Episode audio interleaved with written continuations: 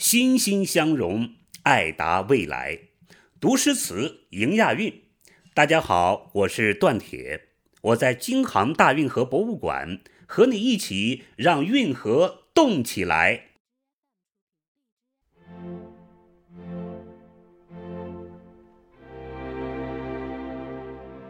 射箭，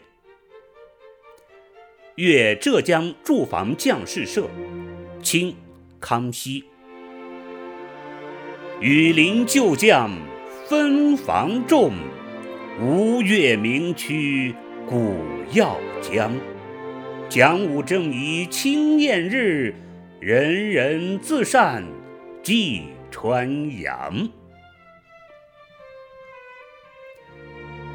江南为天下财富之首，杭州又是八旗劲旅驻防重地，杭州湾潮水祸害甚大。海棠工程关系国计民生，皇帝需要亲临视察。康熙皇帝先后沿着大运河巡幸杭州五次，首次立航的时间在一六八九年春二月。八旗驻防是视察重点，康熙特地在满城大教场举行盛大阅兵，驻扎骑兵个个奋勇当先，纷纷展现。百步穿杨的射箭功夫。清朝以马上得天下，从来都以骑射为治国根本。八旗驻防受朝廷重托，驻守地方，必须保持强悍战斗力，这是皇帝最关心的事。所以，皇帝每次下江南，都要看官兵骑射功夫如何。史书上没有具体说此次阅兵情况，但从即兴赋诗。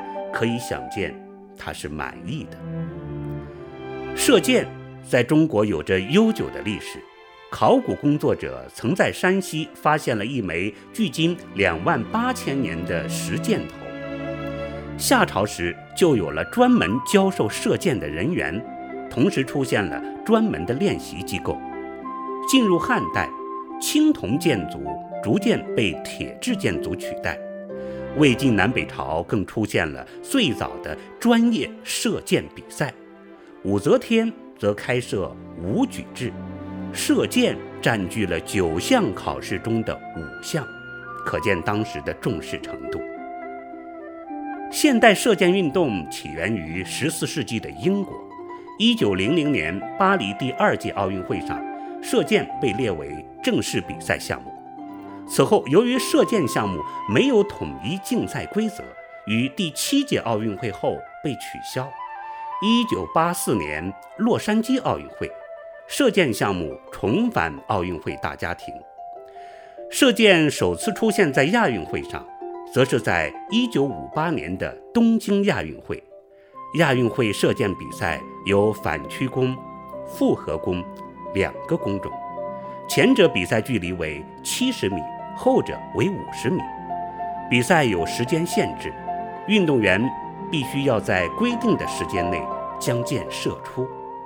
百步穿杨，那就让箭再飞一会儿吧。